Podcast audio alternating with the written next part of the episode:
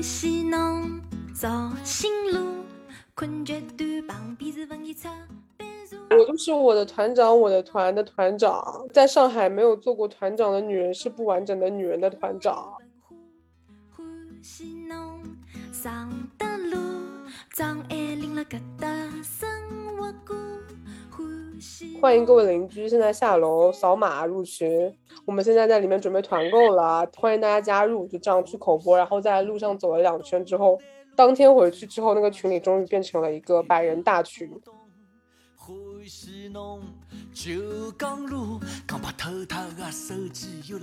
你是团员是吧？什么 什么宅？他不是团长。哦，我我对我不是团长，我其实想借我们的这个播客，然后想跟每一个见过团的，不管你是组群还是说最后成为了团长的人，真的，我觉得他们真的都很厉害。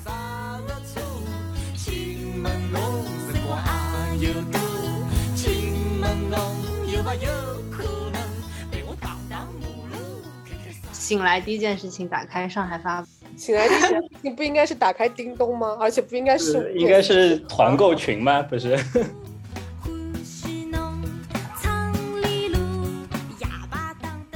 哎我很好奇，鹿是怎么活到现在的？你不参加任何团购群，也没有团任何一囤任何物资，对啊，这都已经第七天、第九天了，对吧？我出去一次买了一一桶泡面，然后我家里，因为我想着我家里还有一桶，我再买一桶，那我就有两桶泡面，也够吃了吧？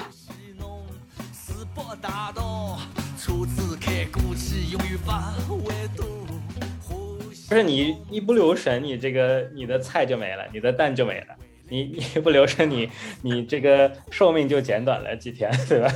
有一个其实最简单的方法就是，比如说胡萝卜、土豆，你这一顿切了丝，那你下一顿就切块，然后 真的？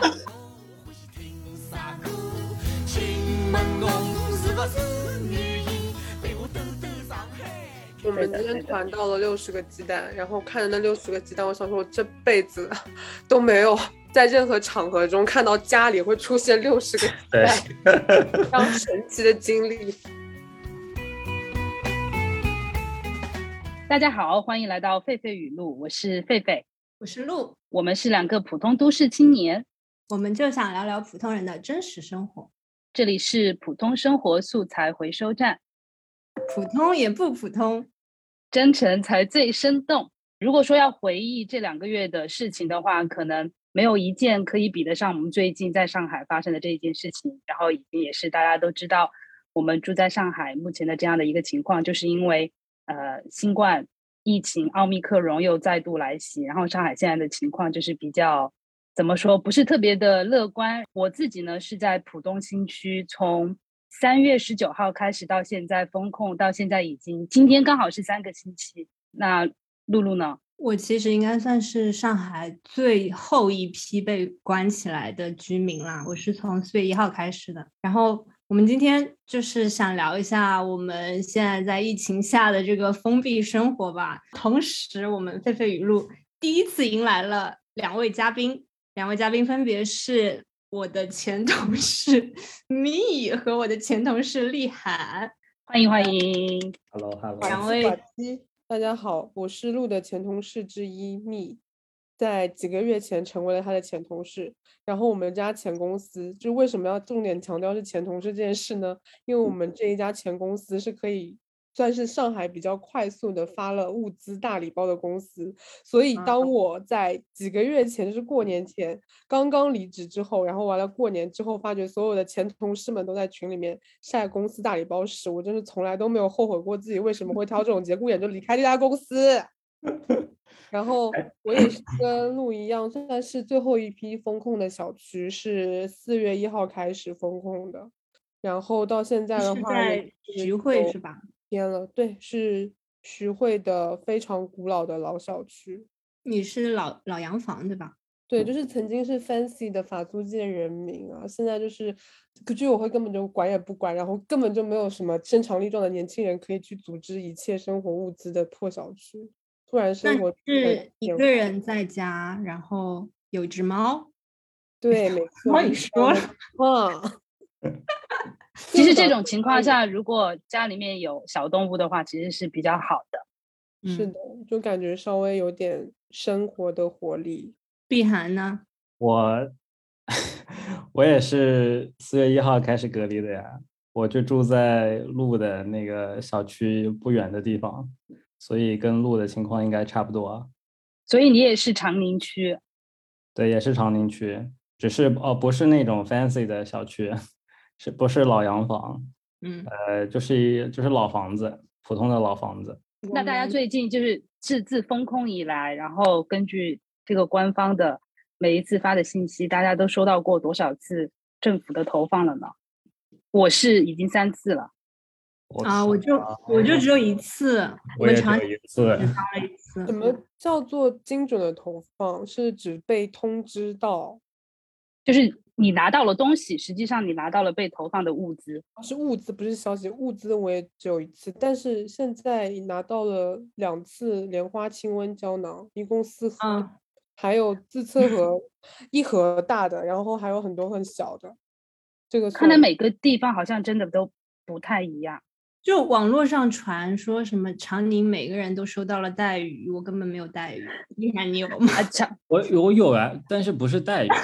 我就是一整条鱼，哇，你还有一整条鱼，什么鱼啊？就那种很，我不知道它叫什么，叫嗯鲳鱼吗？是就是很很扁很扁的那种鱼，嗯那应该是鲳鱼吧？鲳鱼。但是就一整条，我不我不太会做，啊就是还要把它就是什么头切了呀，尾巴剁了，就第一次干这种事情。带鱼干可以吃久一点。对对所对，以厉害就是自己住，对吧？对，然后听上去好像你不是特别会，不不太会做饭，对吧？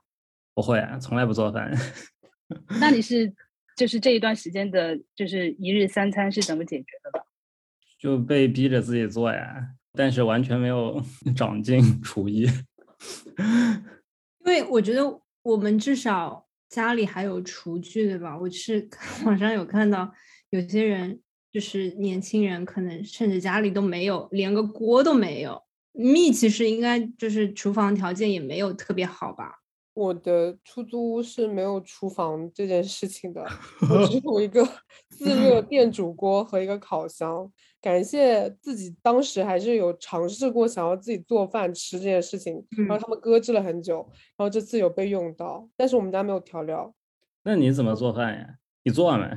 我现在当然要做做完，没办法。然后就是问邻居借一点，然后我的那个橄榄油，我每天大概就用这么一点点去做可以做的东西，差不多就可以了。刚刚说到你说到就是跟邻居借东西，其实通过这次这次风控，当然风控还没有结束，大家可能多少都有点体会到，就是周围的人给予自己的帮助。那就是在这个层面上，两位有没有为别人做什么，或者别人为自己做什么，是觉得一直是留在自己心，就是一直在回想的，觉得很感动的事情呢？蜜，你先说呗。很感动的事情。那就要说到我做团长的经历了。啊，你就是 传说中的团长，很伟大的团对，我。就是我的团长，我的团的团长，就是没没在上海没有做过团长的女人是不完整的女人的团长，突然，嗯，好的，很快。说说你的团长经历吧。好，说说我的团长经历。其实我们家的物资还不算太少，就是大概三天前，四月六号左右，我算了一下，我还是可以吃差不多一周。但是我非常想吃面包，那个时候我们家面包没有了，就是那种精神食粮的食物消失了，然后就疯了一样的想说哪里可以买到，然后连续好几天五点钟叮咚抢菜都抢不到，盒马也关门了。然后就想说有没有团购群，然后发觉没有，因为我们这边是一个真的是人均五六十岁的老小区，就是我至今我们我们从来都没有个业主群或者是小区的群，连发通知的群都没有，更不要说是团购群了。然后就很绝望，然后我就开始首先开启了附近的人，我在附近的人上面想说离我近的有没有可能有团购群呢？然后就跟他们打招呼，问问他们有没有团购群，结果也没有人，只有一些奇怪的男人然后这件事情就跳过。第二天，本着我真的很想吃面包的这颗初心，我 就是跟我的邻居勾兑了一下，他提供了文案，然后我做了一个小小的海报勾传兑了一下，对。做海报后哎，对，我没有做海报，还做的挺好看的。然后就是打印了一些，问楼下阿姨借了打印机，打印了几张，贴在了小区里面。然后就等待大家扫码入群。但是去贴传单的时候，就是发现我们小区有很多老人家，他们可能没有办法，就是轻易的入群，然后然后或者说是不太能用手机，然后大家可能也没有被通知到，就觉得又焦虑又替他们担心。然后过了一整天，这个群里面只有大概六十个还是五十个人左右，就是比如说有些团购，它一百分起订，或者说是五六十分起订，根本就没有嗯办法开始。然后到了第二天，我们就开始拿着那个我们家的音响，然后口播了一段，说欢迎各位邻居现在下楼扫码入群，我们现在在里面准备团购了，欢迎大家加入。就这样去口播，然后在路上走了两圈之后，当天回去之后，那个群里终于变成了一个百人大群，然后终于开始所以做团购。你这个团长还是得去线下去拉人的，就比他们那种普通已经有地推群在的那种要更艰难。是他这个跟我理解的团团长很不一样哎，你理感觉这个更更为坎坷。这个真的很对这个坎坷哎。好复杂呀。但是应该来说，一般来说都是很容易可以加到群，或者说居委会已经配好群了。反正我们这边的这个居委会，因为他们人本身也比较少，六个人的居委会要管大概五六个小区，他们已经快不行了，所以只能居民自治。嗯，但我到现在为止也没有加入过任何就是团购群。我们我们现在只是有一个我们这栋楼的群，那也就是二二十个人最多了吧。然后也没看到其他是有更大的群，但我 我的心态可能就是也算是蛮奇葩的吧，就是我一直都很淡定，就是我我首先我那个存东西也没有存多少，但我总有一种这个年代真的能饿死人吗这种心态，所以就好像还好。你给我的感觉就从我开始风控到现在，就是感觉是跟这个状态比较脱离的那一类。嗯嗯，因为你也没有团购，然后也没有说问啊有没有在哪里可以买东西，因为你可能最近工作实在是特别忙，然后你是属于我见到的这么多种人之之中的其中这一类类，就是感觉没有太在这个 状况里面。然后刚才密有说到他他有一个非常强的动机，就是他他想要吃面包，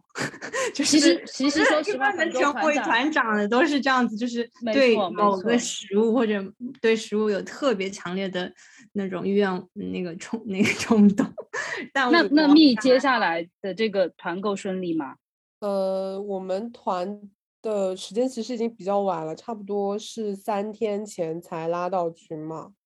然后嗯那个时候其实倒拉的话，很多东西都是可以快速的买到，而且物流也是很顺畅的。但是当我们团到之后，就已经师傅那边爆仓啊，东西会少。本来说是猪肉蛋的套餐，变成了猪肉跟菜的套餐，蛋就突然消失了。然后本来说是今天会送的，然后变成了明天会送。本来说是明天下午会送的，变成了明天晚上会送。就是在这种不断的反复当中，还要作为团长，你还要担心会不会居民殴打。但是这个时候居民都是非常非常理解你，就是能拿到已经很不错了。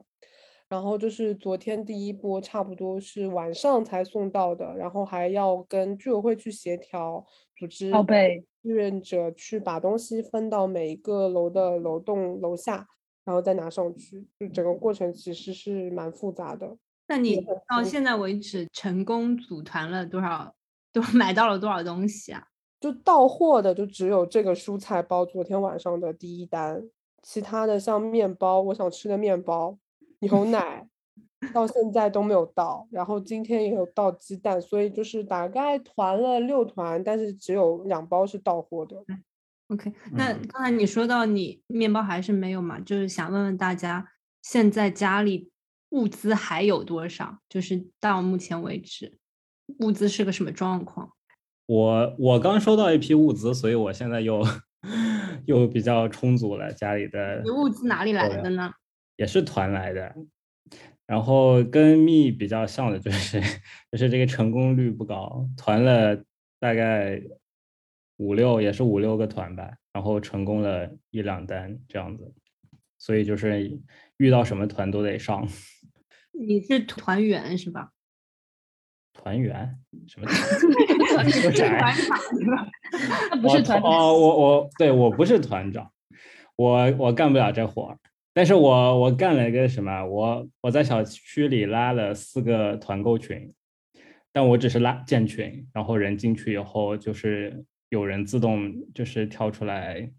那个当团长，然后他们正好也有那种就是呃团购的呃物资的那个信息，然后就他们就自发的组织一下，所以我就是干了一个最简单的事儿，就建了个群。说到这个，我也想 我要 follow up，就是我其实也本着这样的心态，我觉得我一开始就应该这样，当这个群主真的很累，因为还要去对对跟居委会协调什么的，根本就做不来。然后我们群里面就会自己冒出来一些跟居委会有有沟通经验的大姐，或者说是做电商的大姐，她们就自己出来嗯。了，然后一直在电商真的就非常的有经验，知道怎么 沟通，还会制定各种各样的群规范，什么进群改名字啊，然后发起团购哎的对对对，我们一样的，一样的。然后 然后就就感觉自己好像做了点什么，但是我没做什么，然后就觉得嗯，你，你可是 producer，我 是，但是就是不一样哎，这个事情真的是要不断的去维护社群，然后要回答所有人的问题，然后还要跟 government 进行沟通。I'm not that level, I'm 嗯 just，watching。就是你一开始其实就只是想建个群是吧？对，我就单纯的想出红包哎，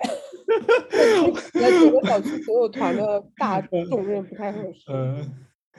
所以我我其实想借我们的这个播客，然后想跟每一个见过团的，不管你是组群还是说最后成为了团长的人，真的我觉得他们真的都很厉害。因为我自己身边一个有一个在虹口，有一个在长宁的朋友，他们也是，他们不是做，也许不是做广告行业的，但是可能出于不同的原因，然后想要去做这个团长，然后他们跟我说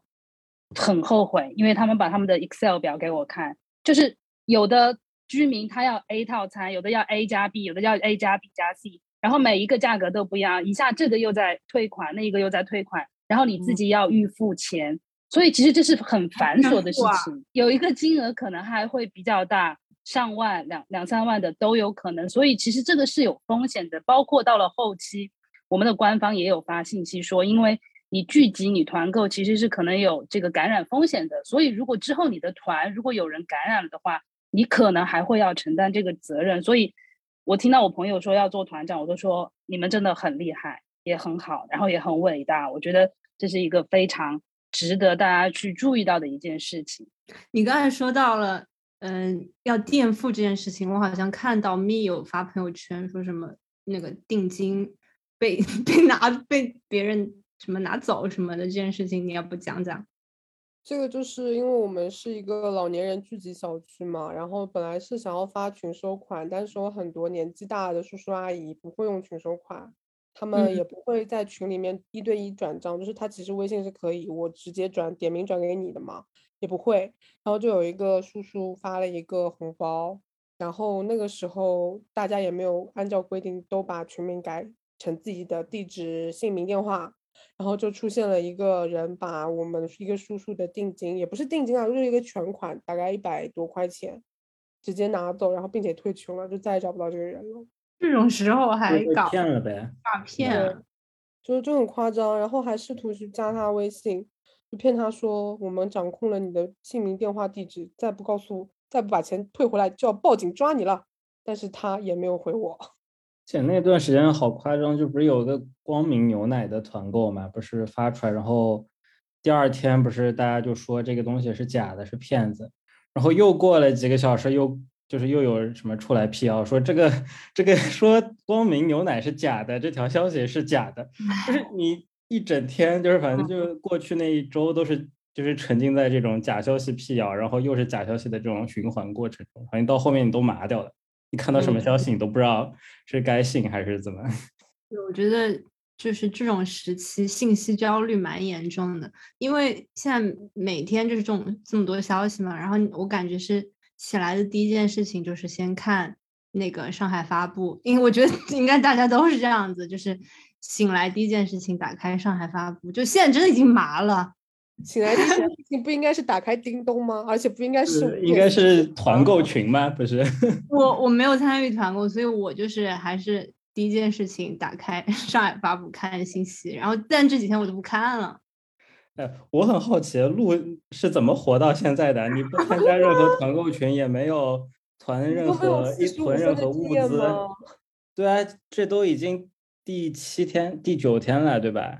对，我跟你们说，就是我不是四月一号开始封嘛，然然后在四月一号之前，我的小区是从来没被封过的。虽然有一栋楼被封起来过，但是我一直都是自由出入的。但我是从三月八号开始，就是开始 work from home 了嘛，然后就基本就是也待在家里，没怎么出去。然后呃，等我我记得是三月二十七号那个晚上，不是宣布要封。浦东浦西封。在那个之前呢，就是我们小区有一次那种什么打草惊蛇，说哎，明天开始要封了。就那天晚上之前，我稍微紧张了一下，我点了一顿小龙虾，就是 末日情绪，就觉得哎，明天如果要封了的话，我今天要吃一顿好的，然后就点了一顿亮亮蒸虾。后来第二天没封，我就觉得就这种事情好像很轻描淡写嘛，没怎么，然后呃就一直没在意。然后当然我我有一种心态是说，我现在能点外卖的时候就多点点外卖，嗯，东西留着后面吃。但其实我家里也没根本没囤什么东西。呃，三月二十七号那个晚上宣布要浦东浦西分区开始封闭的时候，嗯、我那时候想可能要去买点东西了，但我脑子里想的就是就四天嘛，这不是四月一号封到四月五号嘛，那需要买多少东西？然后你的确是脱离这个状态很完全脱离的人，因为我我觉得，我觉得可能主要的原因是我们之前的状况都太轻了，就是在长宁这边，然后我这个小区从来没封过嘛，一直可以出去，然后外卖也一直都点得到。然后我我内心的想法就是，就算封了，他不是官方消息，不是说那个会保证那个物资什么，就是相信这种消息，觉得应该外卖还可以点吧。但我我在三三月二十七号那天晚上是有一点点意识到说，如果大家都封起来的话，可能外卖会减少。我只是会觉得外卖会减少，所以我就出去很不在意的买了一些东西。就是这个不在意的程度呢，就是我出去一次买了一一桶泡面，然后我家里。因为我想着我家里还有一桶，我再买一桶，那我就有两桶泡面，也够吃了吧？然后我看到，我看到那个，嗯，因为我小区里面有一家那个罗森便利店嘛，嗯，在四月一号封之前，我还问那个阿姨四月一号会不会封，她说他们还在等等通知，但大概率是会封的。然后我就我就在那里转了一圈，看要买什么东西。然后阿姨说现在冰淇淋在打折，你买点冰淇淋。然后我就挑了两个冰淇淋，然后阿姨说你不多挑一点吗？然后他想这两盒冰淇淋我能吃多久啊？就就，就就是这种心态，所以我觉得我真的是一个很状况外。但我到现在为止家里还有多少物资呢？就是米的话 还剩下呃几颗嗯，这么多，这么多是多少？我感觉可以吃个，再可以吃个十天，应该可以吃的吧。但我也不是天天吃米了。然后我还有一包那个意面，然后菜的话，因为小区发了一次，然后我从朋友那里拿过一次，我自己根本就没买过菜，就是我我从朋友那里拿了一波菜，然后小区发了一波菜，再加上公司发了一波，然后现在。菜就是青菜还有一些，但肉是已经没了。我吃掉了一两个牛排，然后吃掉了一个三文鱼，然后现在就只剩下半盒猪肉米和朋友那里拿来的腊肠。然后那鸡蛋，鸡蛋是公司上物资里面发的，还有很多鸡蛋。就就说到说到菜这个事情，可能我们四个人，我们我们四个人里面应该。起码有两位是吃了很久的胡萝卜的吧？胡萝卜然后土豆，对土豆，然后土豆发芽，大家天天都在问发芽了到底能不能吃。然后我今天也吃了发芽的，但是我是把芽都已经全部都削掉了。其实我觉得是可以吃的，我现在还安好。我我这里要再再来看一下你还在不我在。我这里要大逆不道的说一句，我把一颗发芽的土豆扔掉了。我扔了三颗，我把所有发芽的我都扔掉了。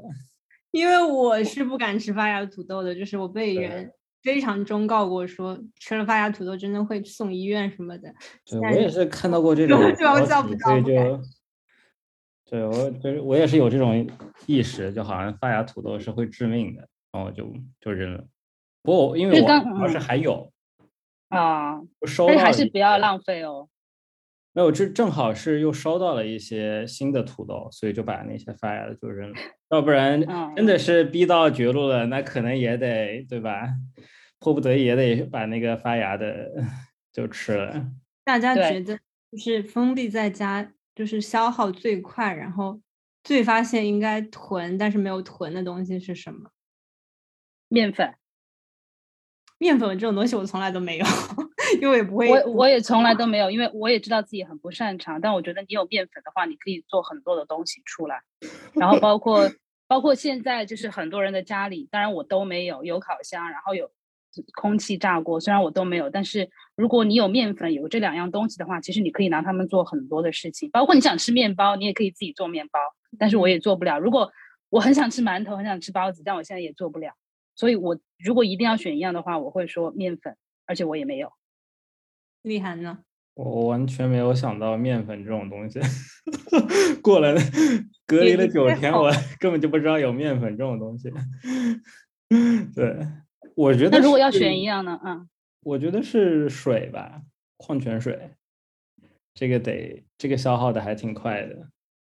就我我已经是吃喝了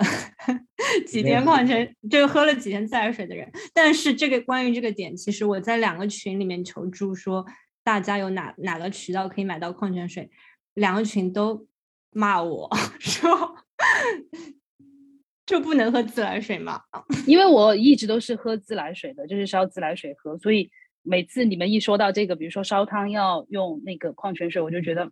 自来水我也一直都是这样做的，所以其实是没有问题的。我我觉得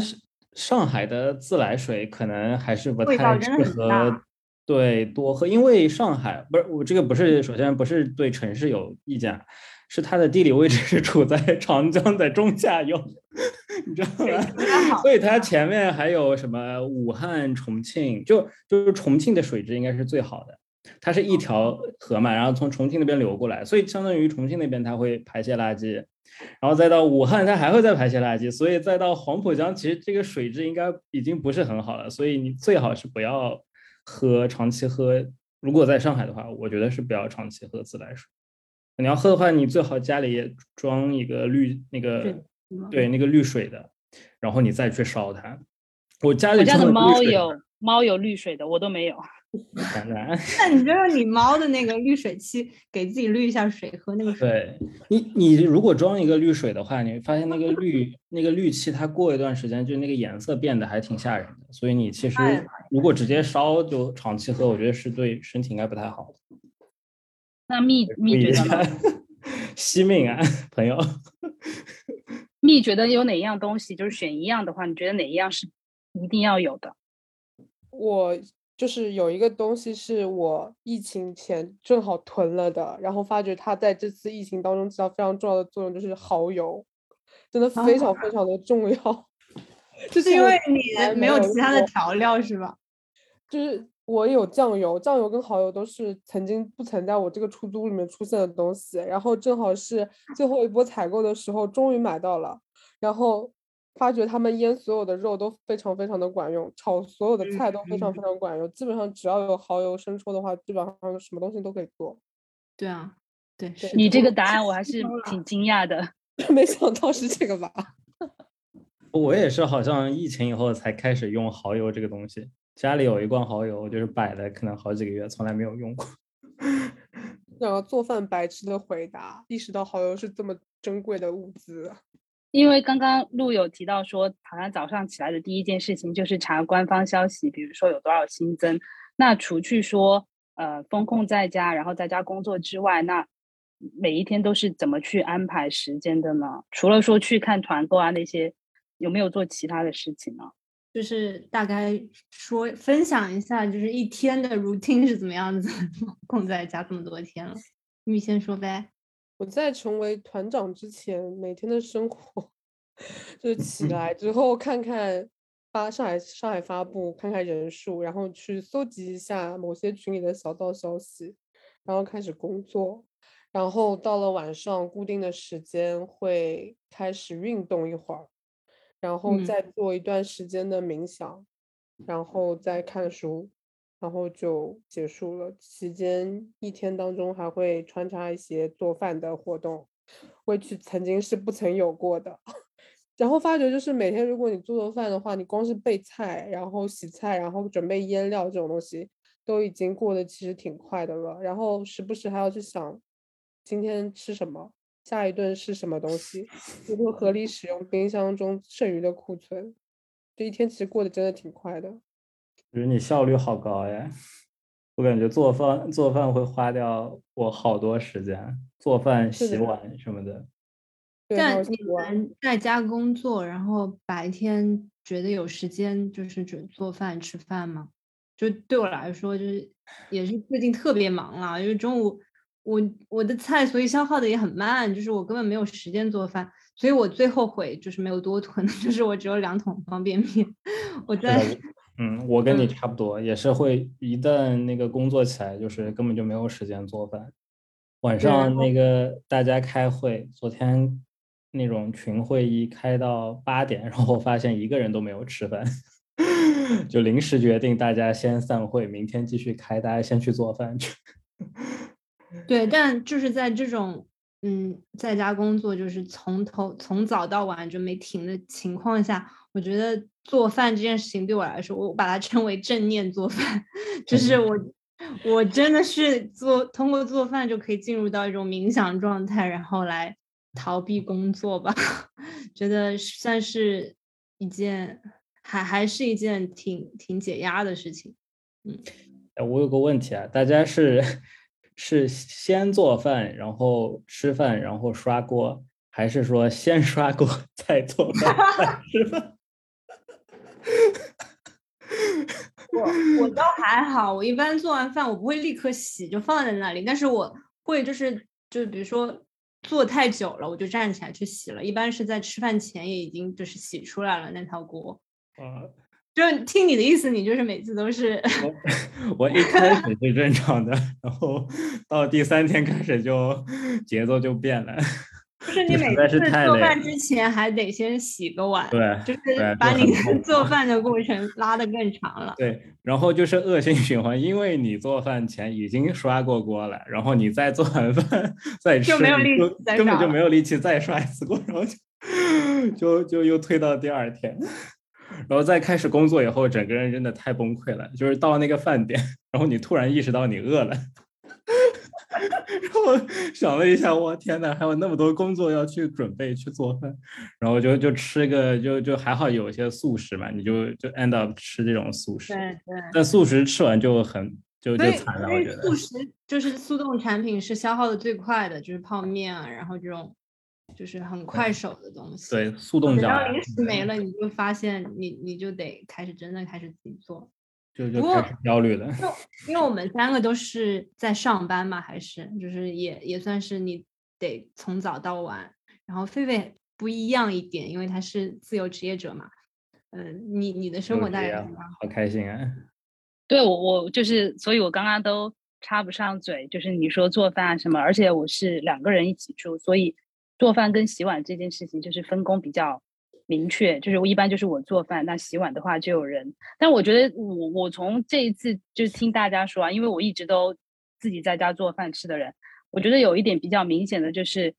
其实大家都可以去体会一下家庭妇女这一份工作，其实它是很难的。然后我就想到了一点，就是我在豆瓣上看到有一个人发的状态，就是呃，爸爸跟妈妈在家吵架，然后妈妈就怒吼一句，就对着女儿吼说啊，你们天天都在叫着说什么女权主义、女性主义，那你试着做一天所有我要做的事情，其实你就会发现，做饭、打扫卫生这些是很消耗体力，并且你做饭是要动脑筋的，就是我今天又要做什么，并且是在风控的条件下，我只有这些东西，我还要想办法说，我每一顿都要不重样，然后还要不被就是吃饭的人埋怨，然后我可能还要洗碗。其实做这些事情是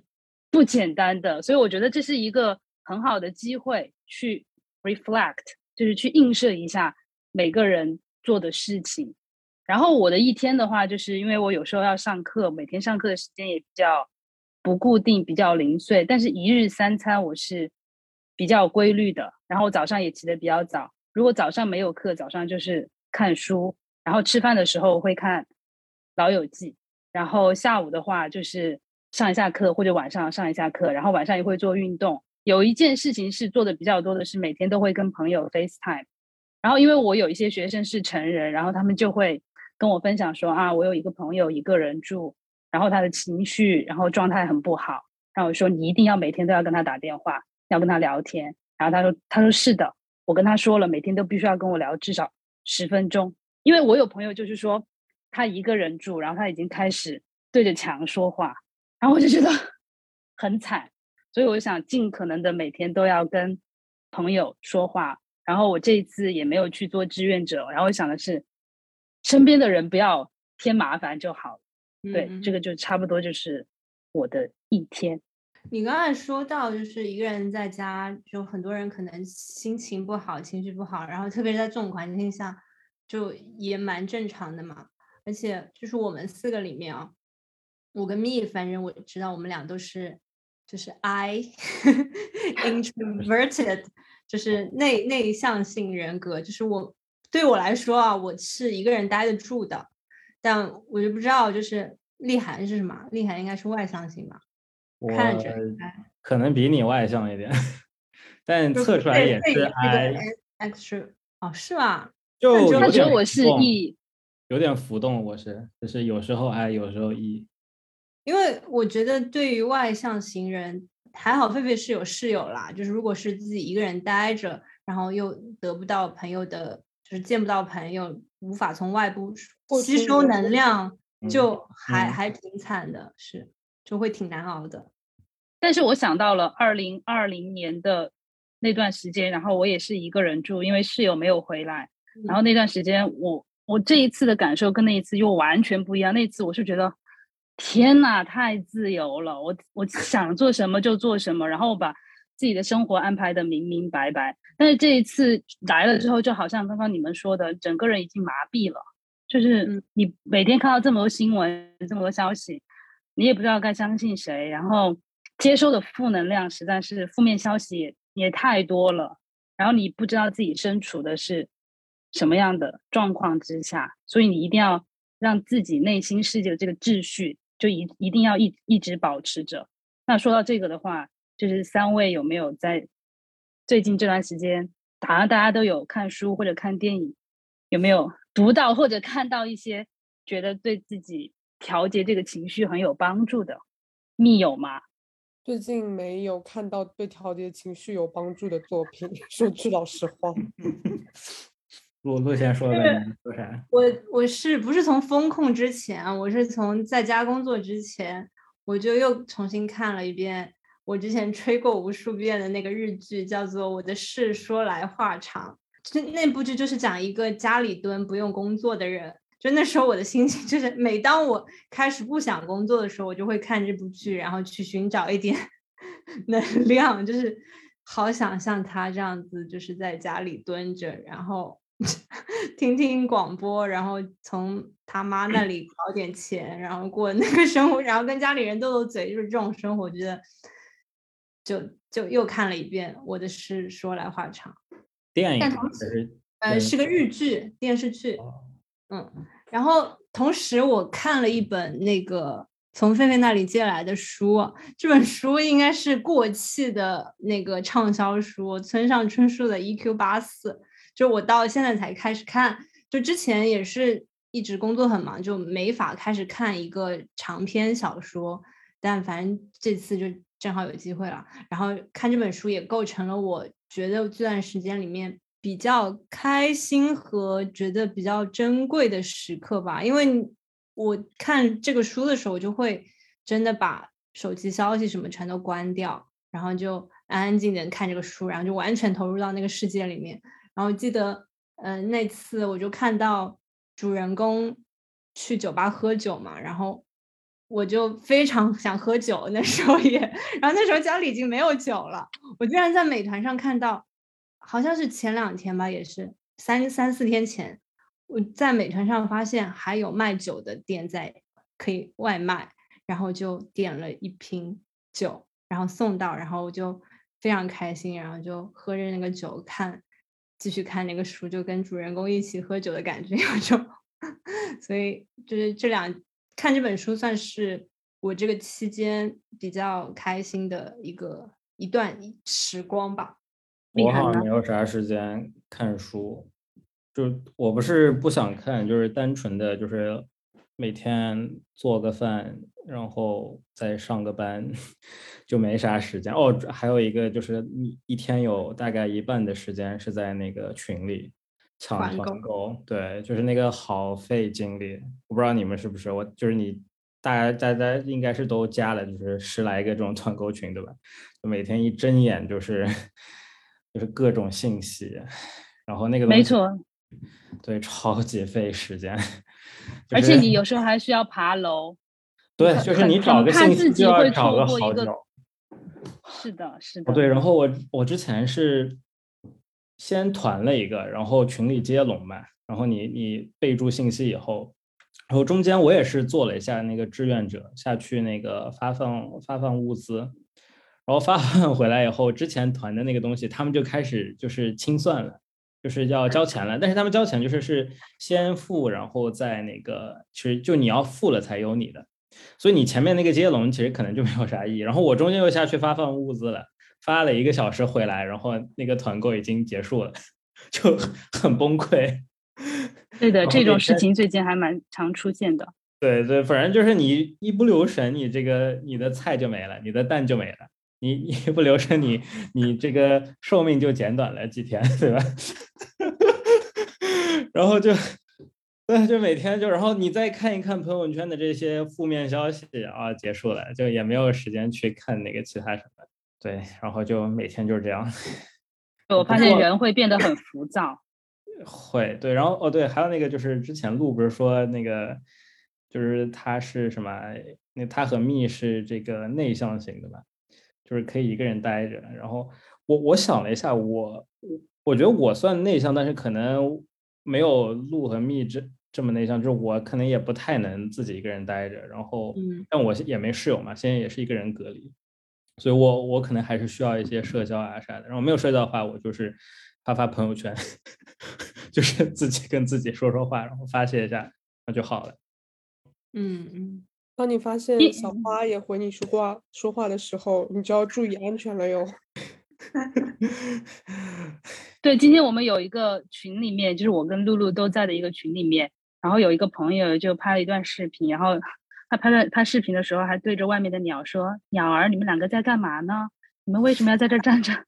我就说，就是开始自己跟开始跟鸟说话了。然后这就是这个就是我刚刚说的，就是要去关注朋友的这个状态，因为我有一个朋友是也是在徐汇，我也不想提那个街道的名字，因为我觉得那是一个非常奇葩的街道。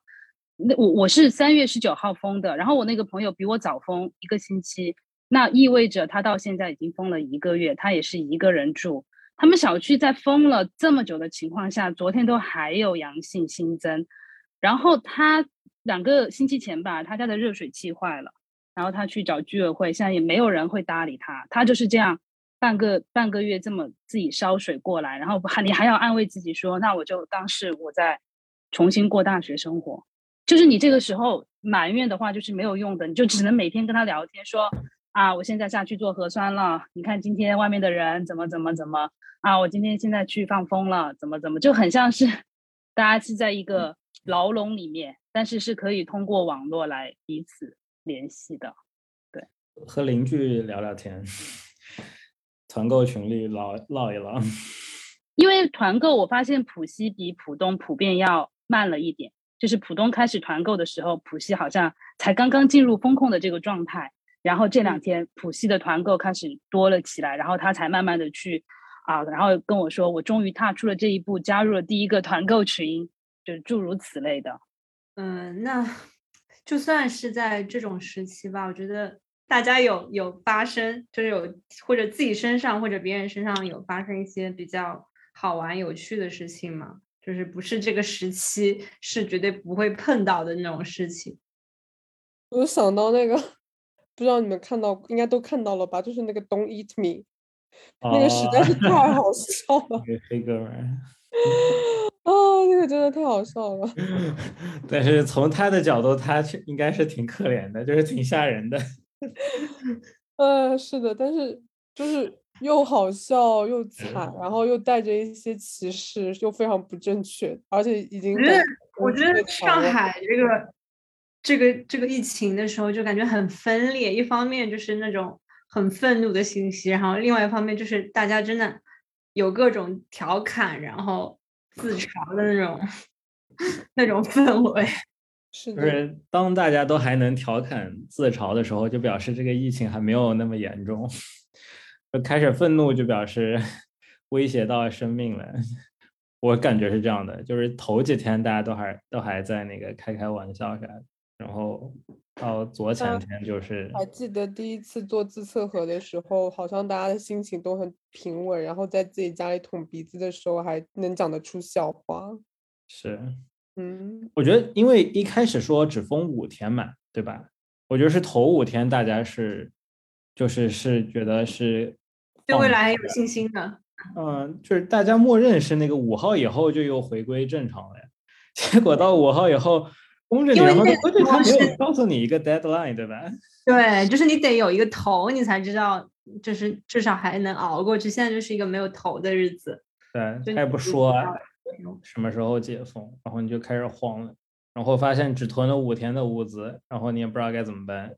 哎，就是刚刚你们谈到，就是觉得其实大家处于一个比较分裂的，然后我想推荐给大家还有听众朋友们一本书，就是我也觉得很适合当下看。就是我不知道为什么每一次看嗯一个电影或者一个书都会觉得很适应当下，就跟露露说她最近看那个 EQ 八四一样。我看的是那个赫胥黎的那个《美丽新世界》，就你们应该也有看过嗯或者听听说过。对，它就是一个乌托邦，对的，一个反乌托邦的。它里面刚刚就是提到说，为什么我们前几天会这么开心？就他提到了有一个实验，就是说人们就是士兵在战争状况下，他的心理的这个防备多少天可以可以崩溃？就其实到了十六天到二十一天的时候，这个士兵他就是会最后就是处于整个麻木的状态。所以我不知道我们在这种情况下，我们多久会到那种崩溃的那个界点？所以我在看这本书的时候，我觉得里面讲的，哎，不就是 我们现在发生的事嘛？然后我就觉得这个赫胥黎真的是一个很厉害的预言家，因为他里面写的那个世界就是一个虚构的两二二五六三年之类的这样的一个乌托邦的世界，大家都没有痛苦，只有快乐，然后人们只需要幸福，然后你也不需要书，你也不需要知识，你也不需要孤独的感觉、悲伤的感觉、失恋的感觉，所谓的家庭还有谈恋爱的这种关系都是不存在的。但是最后有一个人觉得说，这个这个世界是没有文明的，是不正常的。然后我就觉得，哎，这本书读的也也正是时候，所以我是想要介绍这本书给大家。你已那经有一个月了吧？呃哦，三个星期，刚好今天三个星期。那也心心态快崩溃了是吗？就是我觉得到现在。就是很麻很麻痹的，因为网上一直每一天都有新的那种假消息截图说啊哪一个小区是什么时候就可以解封，我就说我不信，然后我也不信说哪一个区域就是比较大的板块会先解封，因为如果是我们的大政策要坚持动态清零的话，我觉得这个的确是很长的路要走。嗯，但是又是因为上海是一个国际化大都市，所以是我我不知道，不是我考虑的事情，我也不想谈。那大家想要分享一下，就是就在这么这么艰难的、这么难过的时刻，就有没有一些什么什么举动或者什么样子的操作可以让自己的心情稍微好一点。拿到物资的时候，别人志愿者把东西放到你楼下的时候，按你门铃的时候，发现它不是莲花清瘟胶囊的时候，蜜呢？拿到屋子很开心。就突然想到，就是我其实每天睡觉之前在看剧，在看重新看《办公室》，因为他最近有个 B 站的博主在一点一点的，就是上传这个剧，就去年也看了一遍，然后今年正好也就看了一遍，就是每天通过看好笑的剧，还是可以保持一点快乐。什么嗯 Office 吗？对对，Office，哦，那个这前面个很像我，就是两年前，因为那个呃两年前的疫情，然后我去朋友家，也是那个时候也是露露家，但是露露没回来。然后那个时候我们就是每天都会看《老友记》，发现我现在就是每次每天吃饭的时候也会也会看《老友记》，就会觉得就是每一天是很有规律的，然后是你会开心的一段时间，然后你就会说啊，到头来怎么还是这些东西在陪伴你，就好像露又重新看了一遍那个日剧一样。嗯嗯。然后我因为就是工作，又来说一遍，工作很忙，但是工作真的很忙。对我来说，能空出点时间来，然后做个瑜伽，我觉得 真的是在疗愈工伤。就那个瑜伽的名字也叫做修复瑜伽，我真的是觉得他在修复我。然后我还想到，就是有一次在上那个修复瑜伽的课的时候，那个老师说了一句，我觉得哇，说的太好了的话，他说。爱自己的第一件事情就是要给自己时间，就是要给自己身体和心灵时间，然后觉得，哎，真的就是要逃离出来吧，然后就给点自己时间去放松一下。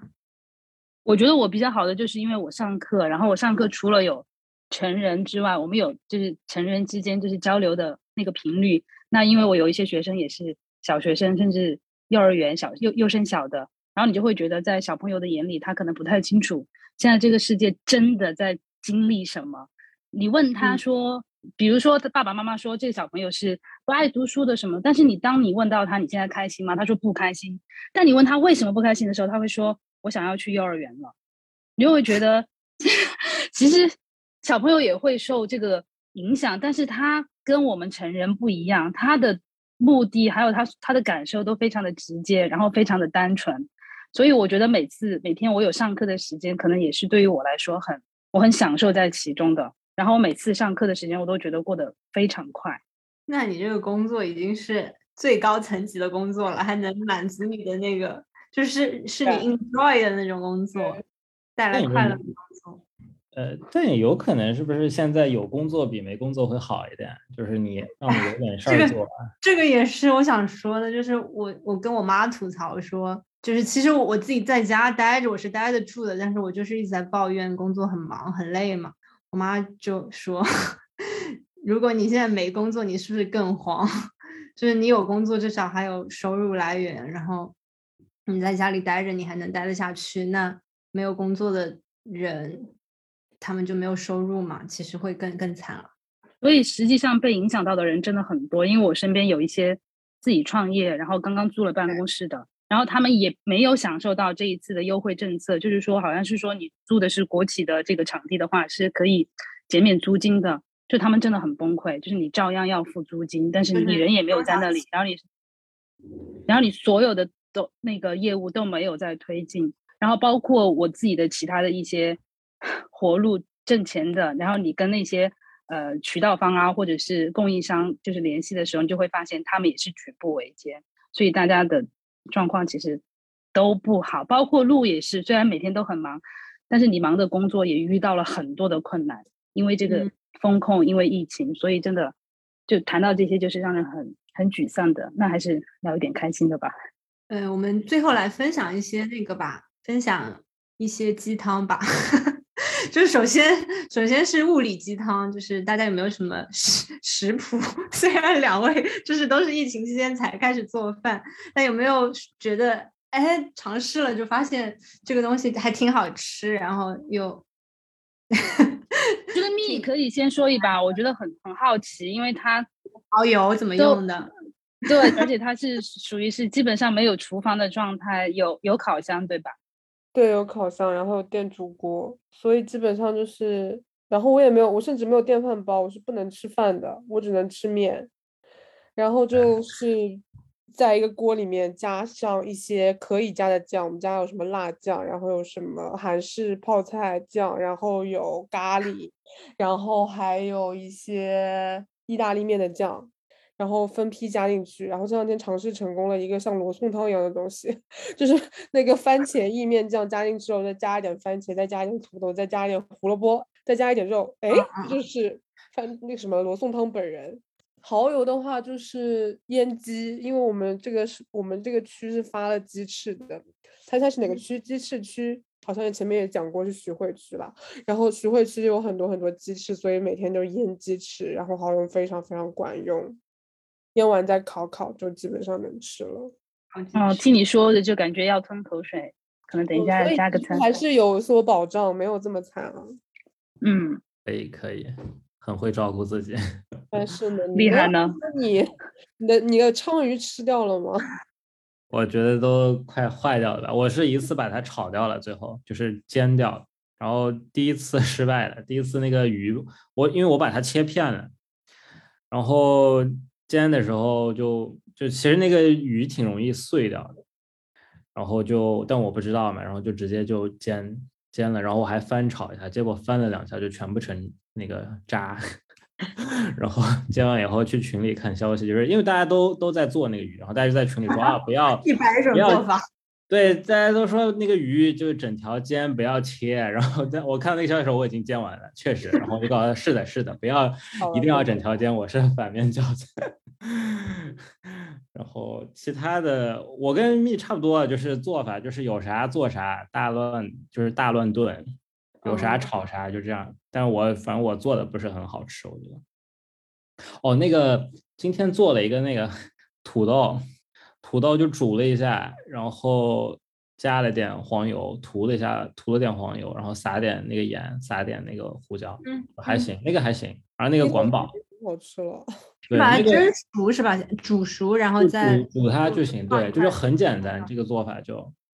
就是就是很适合疫情期间吃，天天吃这玩意儿，可以吃个一周吧，我觉得。我的话发现有东西很好吃，就是简单的美味。我好像跟蜜分享过，就是我我用空气炸锅烤那个西葫芦，但我也就这么一根西葫芦了，我就发现，然后再撒一点那个 撒一点嗯烧烤烧烤粉什么的，嗯，然后出来就发现就是西葫芦很嫩，然后特别好吃，这是我意外的发现。西葫芦烤起来是真的挺好吃的。嗯，我觉得我就我就不要分享了，因为我就是平时也做饭，所以调料也挺多。我我会自己在家里面煎那个辣椒油，就是油泼辣子，然后 胡萝卜也做了五六种，所以就我觉得我就不要讲，我就是正常做饭。但但是想着分享一办法个，分享一个就是我们这种不是很会做菜的人能快速上手的菜吗？就比如说就立涵刚刚的有一个其实最简单的方法，就是比如说胡萝卜、土豆，你这一顿切了丝，那你下一顿就切块。然后 真的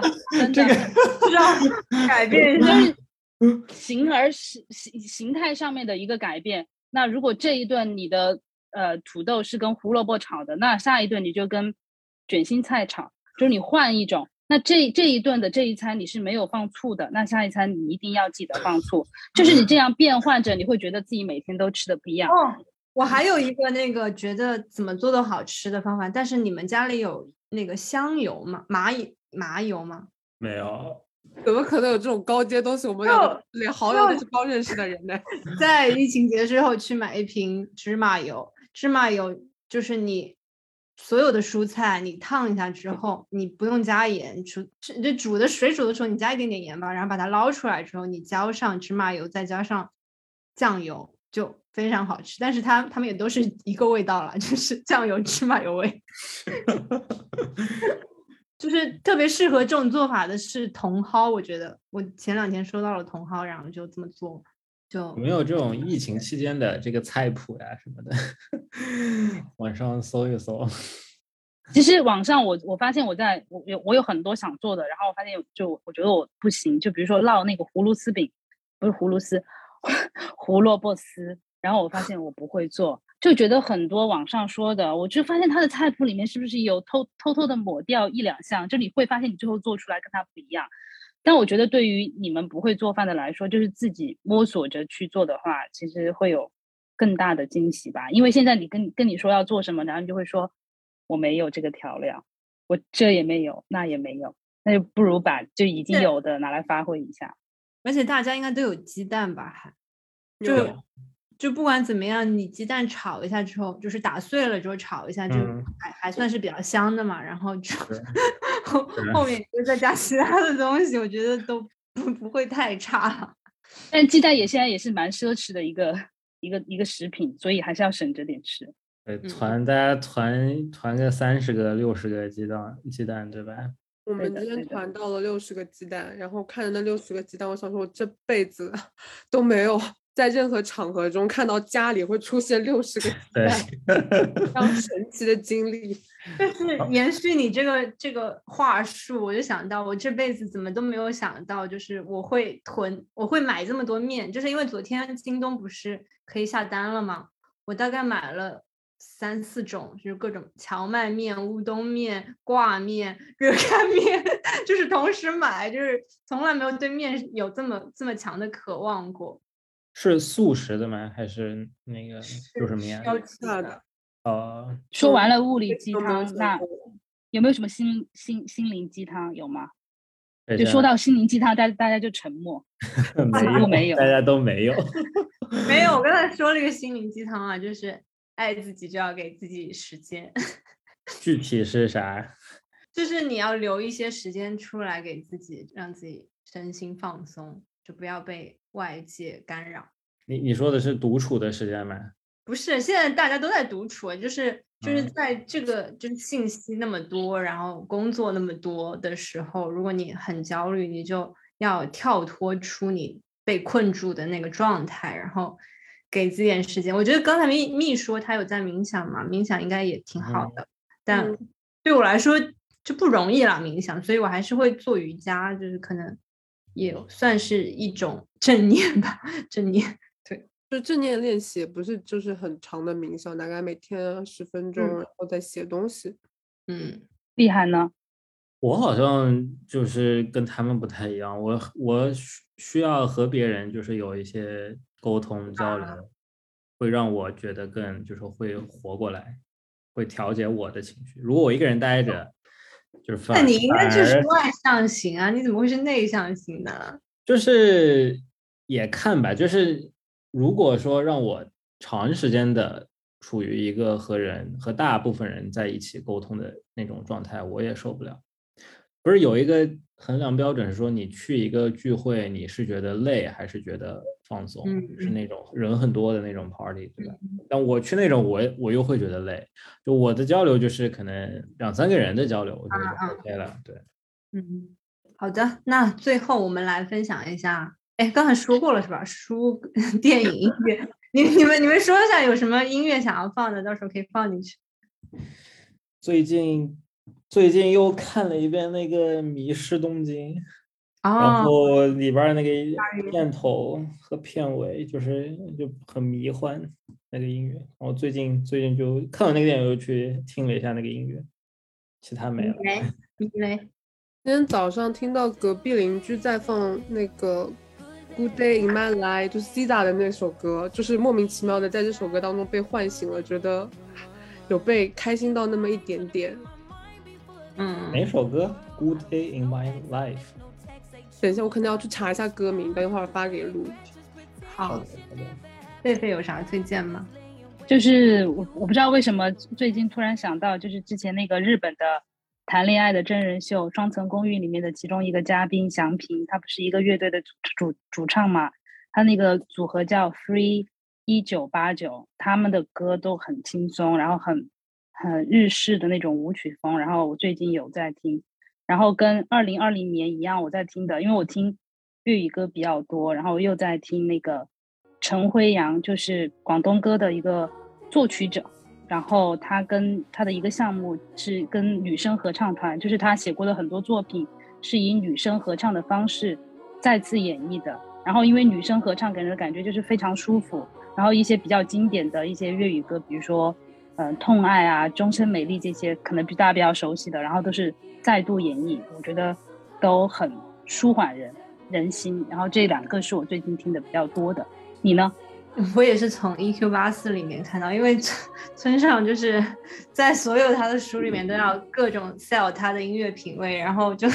就读到那个呃其中的一个主人公，他说他最喜欢的音乐是巴赫的平均律，然后我就那一天也是就是 就是一天下来就不行了的那种，然后就躺在床上听了半个小时的，就是这样子的钢琴曲，我觉得。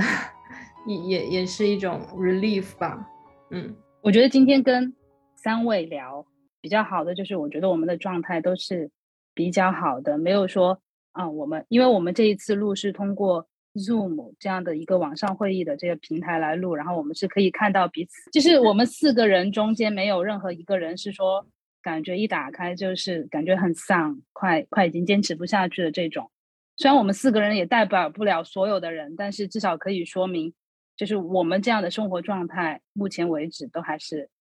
OK 的。呃，主要是录的时间有点早，你要是再晚个几小时呢，大家的状态 就不一样了，就开始 emo 了。过了十二点才开始 emo。好嘞，那就今天先到这里啦，谢谢两位第一次来到，谢谢。哦，对了，顺便给给丽涵打个广告好不好？她马上要做自己的播客。那我们期待一下哦。我们五十八个听众，不一定，不一定。转过去五十八个，希望你们两边的粉丝节节高，跟团购群的人数一样。借您吉言，好嘞，那就先这样，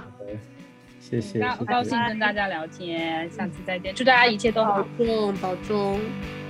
拜拜。拜拜。